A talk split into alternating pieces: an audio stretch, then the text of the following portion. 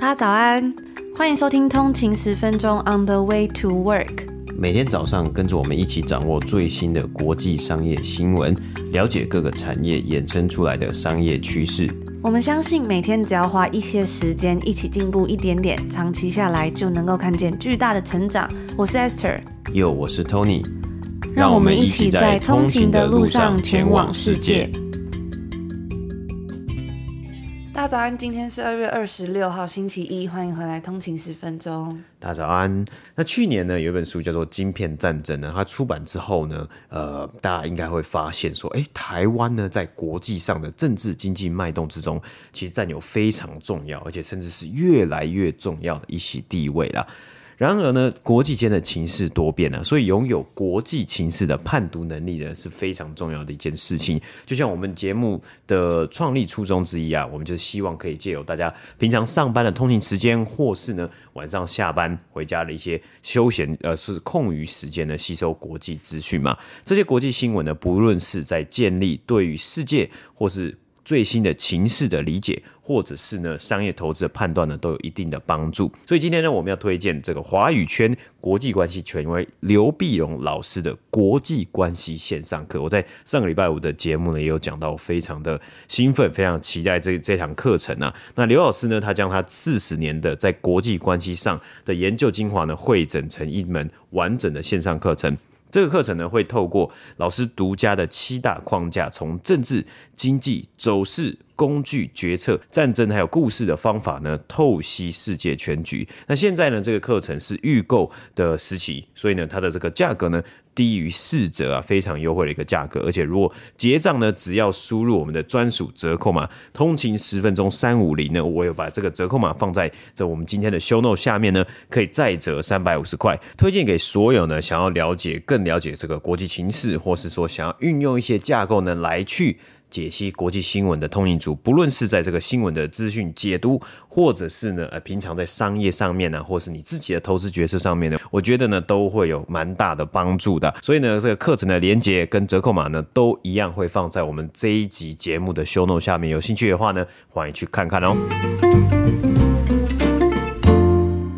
会有一天呢，突然之间你的学贷都消失了，或者是呢你的贷款都消失了，不知道感觉会怎么样？我想呢，应该是一个非常幸福的感受吧。北美时间上个礼拜四呢，大约有十五万人收到了来自白宫的一封信，通知他们，因为美国总统拜登的新的 SAFE 这个还款计划，现在这些人呢将不会再积欠美国教育部。在这个 SAFE 还款计划之中呢，第一步是减免全部学生的学生贷款，比原计划更提早了将近半年，那它适用于至少在过去十年以来呢，已经有还款一万两千块美金或者是更少的小额联邦贷款的人。拜登政府也表示啊，目前已经取消总计一千三百八十亿美金的联邦学生贷款了。在接下来的美国总统大选之中呢，这也会成为他的阵营所强调的一个政策，因为呢，嗯，他很多的支持者其实都是大学生、年轻人，在上一次的选举之中啦，所以我觉得这是一个蛮蛮特别的一个政策啦，因为就是啊、相信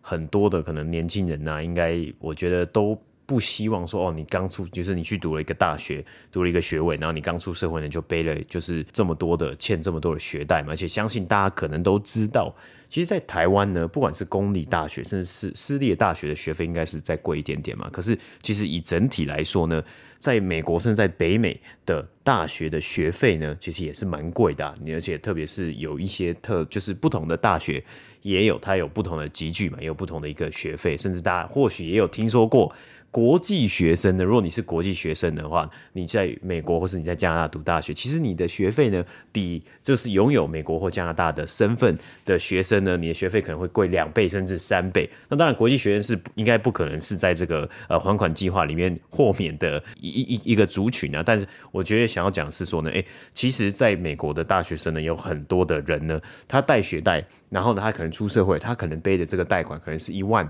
两万甚至三万的美金，可能就一两百万美金啊，其实呃也是一个不小的数目了。那我之前呢，记记得好像呃，这个台湾的政府呢，也曾有一些政策是包括说学贷，可能不是说全部都减免，但是好像有一些学贷的减免的一些计划或跟政策啊，所以其实这可能是呃，现在有一些政府呢，他们在想办法说要怎么样去呃提升，或者说要怎么样去改善这一个这种学贷的一个状况啊，说哎，很多的这个大学生他一出社会呢，呃，就面临到要负债的一个情况。那接下来呢，我们再来看看苹果最近呢推出了给 iPhone 的运动 APP。在上个礼拜呢，他们推出了这一款免费的应用程式，叫做 Apple Sport，会显示由知名的线上体育博彩平台 DraftKings 所提供的即时运动赛事比数、统计数据啊，还有赌博的赔率。对于那些抱怨 ESPN Plus App 的粉丝而言呢，Apple Sports 可能会非常有吸引力，因为 Apple 他们之前呢花了数十亿美金，为了取得体育赛事的转播权，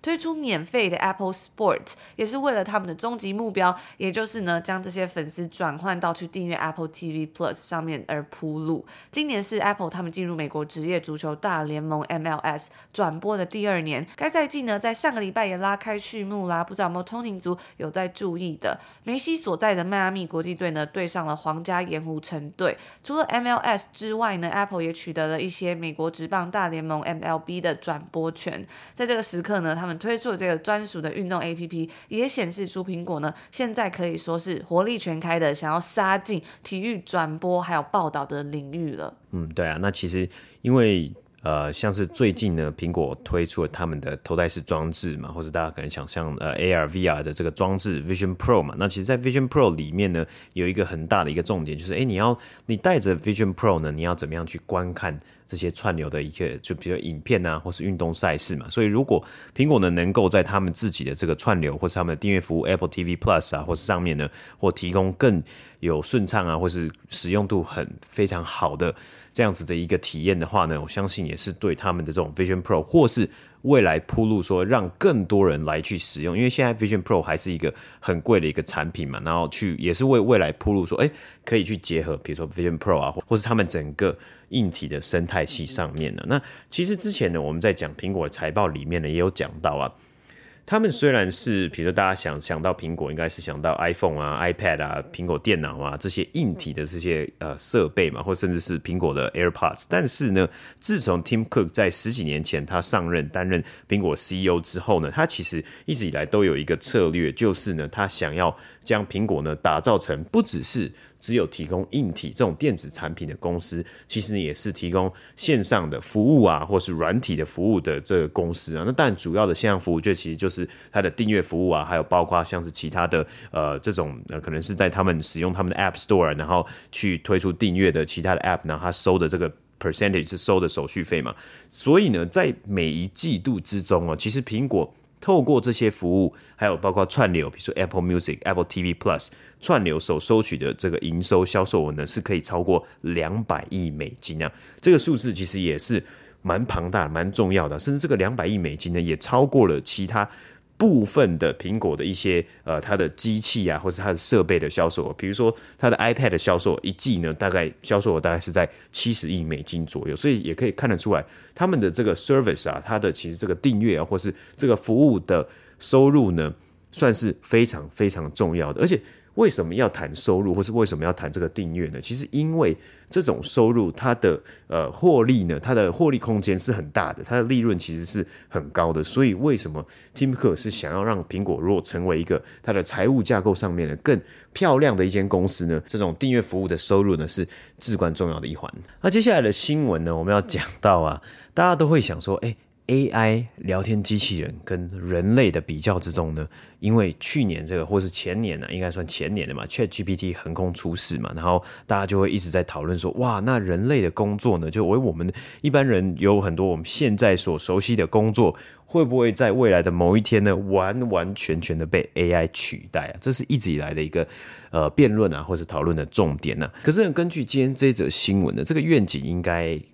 不太可能在现在，就是说，哎，短期间的实现呢、在这个月，就是二月的时候呢，加拿大航空啊，就没错，我们这里这个加拿大航空 Air Canada 呢，被加拿大的这个地方的法院呢裁定，必须要为他们公司加拿大航空官网上面的聊天机器人的疏失负责，去赔偿受到影响的旅客的一些部分机票的金额。那这个事情的经过呢，是有一位在温哥华的男子呢，他因为他的祖父突然过世了，所以他必须要买一张从温哥华飞往多伦多的机票。那他在很急期的这个呃时间买嘛，当然机票会非常的贵，所以他就想要呢去在加拿大的航空的官网呢去。问聊天机器人，就是他们上面其实大家应该现在也都知道，有很多的公司的官网上面，它都会有这个客服的机器人，你可以去打你要想要的问题，然后他就会回答一些问，就是回回答你的问题嘛，然后提供你一些资料。那这个男子呢，或者这位消费者，他就有问说，诶，关于。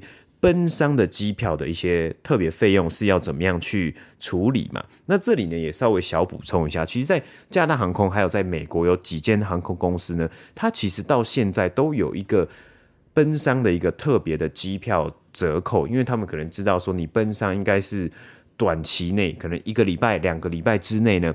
才会发生的一个紧急事故嘛？那因为在美国或者在加拿大，幅员广阔，你可能没有办法开车就赶快马上去见到亲人的最后一面嘛，所以你必须要搭这个飞机。那这算是一个非常必须的呃事件嘛？那很多的航空公司呢，它都会提供奔丧啊，你可以去申请特别的呃，比如说特别机票费，或是说特别的折扣。那这个男子呢，他就在这个聊天机器人就问说：“诶，那我要怎么样去申请这个呃这个特别费用啊？”那聊天机器人的回答呢，他就说：“你可以先订机票。”订完之后呢，在九十天之内，就是哎，你可以这个航程结束了，在九十天之内呢，去跟加拿大航空要求退款。然而啊，事后呢，加拿大航空呢指称这是一个错误的讯息，他们不承认这个承诺啊，因为他们说他们的官网其他地方其实是有一个规定，有一个页面呢，有一个规定是里面一五一十的写到说，你应该要在。订购这个机票之前呢，就去取得这个费用，然后而不是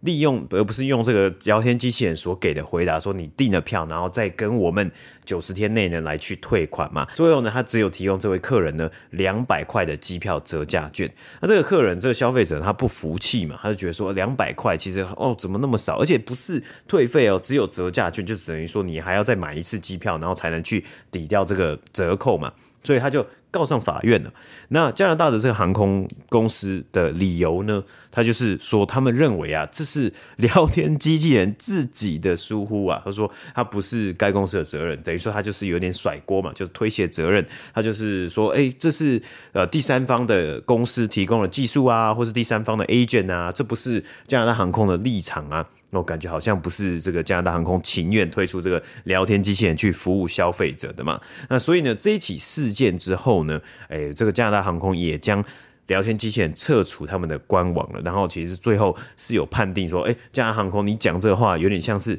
在讲屁话一样啦，所以他们就判定说，加拿航空还是要赔偿，好像是四百块还是六百块加币呢，给这位消费者的。那其实这也算是好像也是罕见第一次 AI 呢，或是聊天机器人被一个公司裁员嘛，因因为大家也知道，在去年生成式 AI 非常红的一个情况之下呢，所有的公司都想尽办法的要跟 AI 扯上边嘛，那。其实最简单的一件事情，就是你在你的公司的可能客服上面呢，去部署这种 AI 的工具，还有聊天机器人。那它当然可以在你公司，比如说呃比较少人力啊，或是 off hour，比如说没有人上班的时间，可以提供一些协助啊。但是呢，或许从这件事情我们来看到啊，就是距离能够哦 AI 能够独当一面的判断啊，还有完全处理客服案件的一个情况上面呢。或许未来还有一段路要走啦，所以我觉得这是一个蛮有趣的一个新闻。那当然也不是指称说所有的聊天机器人都很烂，或是所有的客服机器人都很烂啊。我相信应该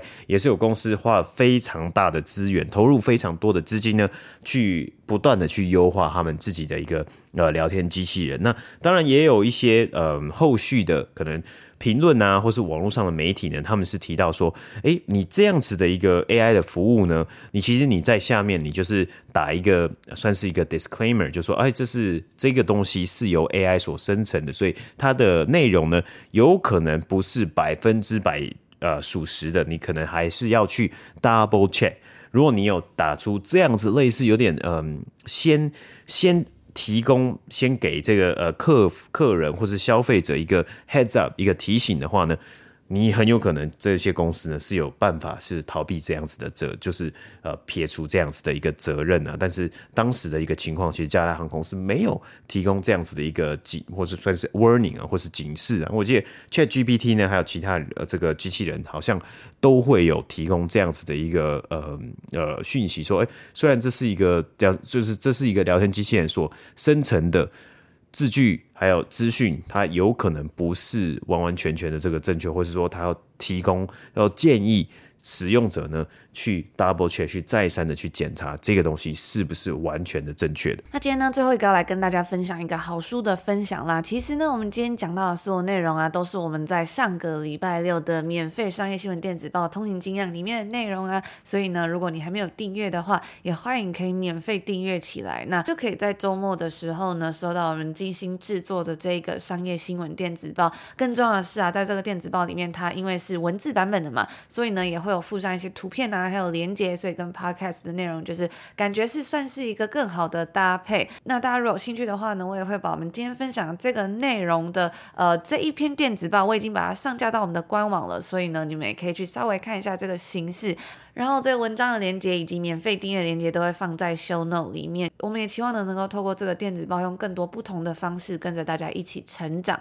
那最后要介绍这本好书推荐呢，是我最近在读的《匮乏经济学》。为什么当时间排满时就是退步的开始？大脑的运作和匮乏感呢，其实是会互相影响的，形成个人的思维模式还有行为的方式。不知道大家有没有想过啊，人为什么总是会在最后期限之前才把事情做完？贫困为什么会让人难以脱身？组织企业为什么会陷入四处救火的困境？为钱发愁的人呢？为什么会比较难控制冲动？孤单的人为何不容易交到朋友？这些问题啊，看起来好像毫不相关，但是呢，其实，在背后啊，作者看到了同样的原因，那就是人的生产力与消费力不断的受到剥削。换言之，就是说呢，人不断处于匮乏之中。这个匮乏呢，不仅仅是一种现象与状况，久而久之，它会改变你的心理机制，使得人进入一种匮乏模式，而以错误的方式回应，最终进入了一个恶性的循环。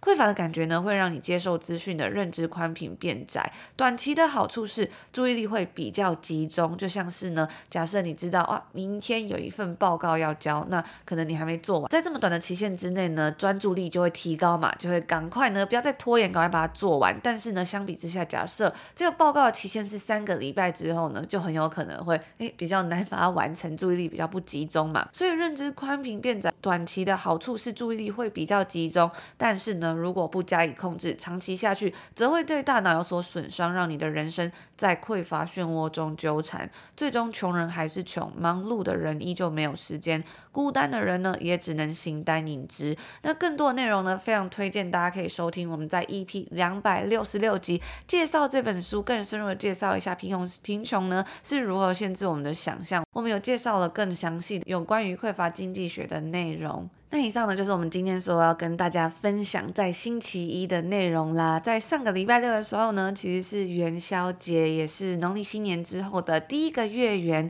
象征着春天的到来。不知道通勤族呢，在那天有没有吃个元宵或吃汤圆呢？我记得以前我小时候啊，就是每到了元宵节的时候，其实我自己最期待的就是，因为那时候好像在元宵节前后啊，可能里长办公室或是呃政府机构呢，都会发放灯笼，然后那个灯。灯笼呢，就是它就是用那种好像是比较硬的纸嘛，还是那种。薄的那种塑胶的那种板子，然后你就可以免费拿回家给小朋友，然后自己把它折成各式各样的灯笼，然后它附一个小小的灯，然后通常好像我印象之中呢，都会是当年的生肖，比如说今年是龙年嘛，那那个灯笼可能就是做成龙的造型，然后我小时候呢就会非常的期待，就是看到哎家里有这个，我就会想要赶快把它折一折，然后就觉得很有趣很好玩，然后更期待的是呢晚上就是可以拿着这个灯笼到家附近的公园玩，然后就会看到一。些其他的小朋友啊，也拿着这个类似的灯笼，然后到公园玩，我就觉得哇，那个真的是一个很棒的回忆，而且。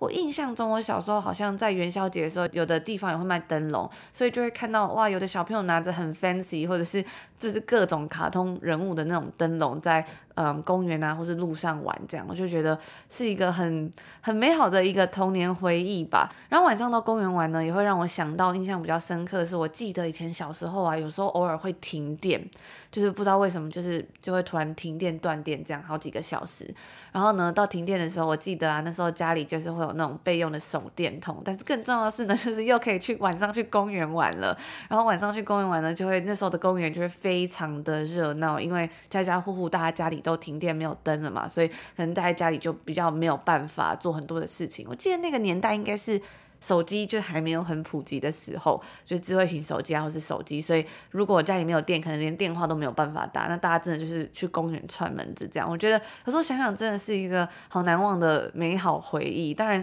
现在科技进步也带来了很多方便嘛，所以有时候会觉得哇，真的要好好的珍惜当下。哎，就是嗯，不知道这样子的一个美好的一个小幸福的感觉，有时候时代过了，它就是会过去了。那说到这个元宵节呢，就会想到南宋词人辛弃疾。他著名的《青玉案》原戏，正是在描写这一个时候，在最后这句里面呢，就是。非常非常著名，我相信呢，应该可能大家都有听过这一段词。然后我觉得呢，也非常有元宵那种夜晚啊热闹的气氛，但是呢，又更添加了一丝不同的情感，就是这一句“众里寻他千百度，蓦然回首，那人却在灯火阑珊处”。就分享给大家，希望大家在上个周末呢，都有度过一个美好的周末夜晚哦。那我们就在这里祝福所有通勤族，今天星期一有一个愉快的开始，美好的一天。然后也可以。这种 IG 账号 on 的一个底线 way to work，了解更多有趣的内容。那我们就明天见喽！明天见，拜拜。拜